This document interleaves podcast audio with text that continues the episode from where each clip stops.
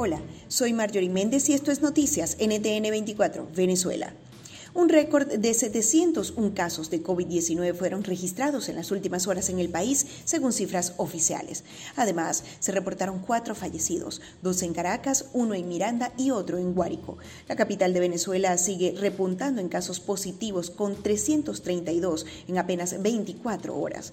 Maduro ordenó habilitar todos los gimnasios verticales del país para atender la pandemia. Además, dijo que ya llegará el momento de flexibilizar el confinamiento obligatorio que se ha mantenido tenido por cuatro meses.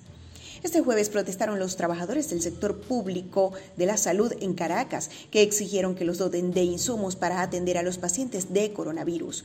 Además, piden que se les paguen sueldos justos para evitar la migración de la mano de obra en el sector público, lo que hace más difícil atender la pandemia.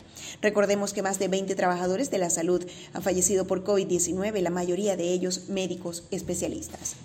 Este jueves también protestaron pacientes crónicos cuya situación ha empeorado porque no les dan las medicinas especiales ni reciben tratamiento para superar su condición.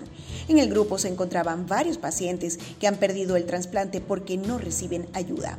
Algunos dijeron que viajan desde el interior hasta Caracas en camiones, ya que no les permiten abordar autobuses sin un salvoconducto. La situación que ya era dramática tiende a empeorar. Y una declaración insólita dio este jueves el secretario de Gobierno del Estado Zulia, Lisandro Cabello, quien dijo que el éxito del régimen para frenar los contagios de coronavirus en la entidad fue reducir el suministro de combustible. En las últimas horas, el Zulia, que ha estado en estricta cuarentena y registra centenares de casos de COVID-19, ha tenido severos problemas de gasolina y cada vez es más reciente, más creciente el mercado negro de combustible procedente de Colombia, que se vende en 2 dólares por litro. Esto es Noticias NTN 24 Venezuela. Comenta y comparte este resumen para que más personas se enteren de los hechos que son noticia en nuestro país.